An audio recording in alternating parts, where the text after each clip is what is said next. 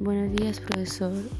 El día de hoy voy a exponer sobre mi tema que es del enamoramiento al noviazgo. Primeramente estar consciente de todo antes de estar pensando en enamorarse de alguien.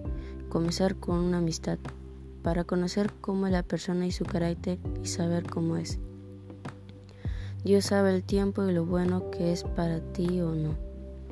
Todo tiene su tiempo y si sientes algo por alguien es mejor consultar con Dios primeramente, porque no todos los padres dan buenos consejos. El mejor padre es Dios a quien, a quien socorremos. Si Dios dice que, que no es tiempo que pienses en eso, es mejor aceptar y olvidar y continuar con nuestra vida. Así también va a haber tiempos de que Dios diga que sí de que sí puedes pensar en aquello. La persona que quieres conocer más debe consultarlo con Dios, porque Dios tiene planes de bien. Eso es en caso del enamoramiento. El noviazgo. El noviazgo es otro caso.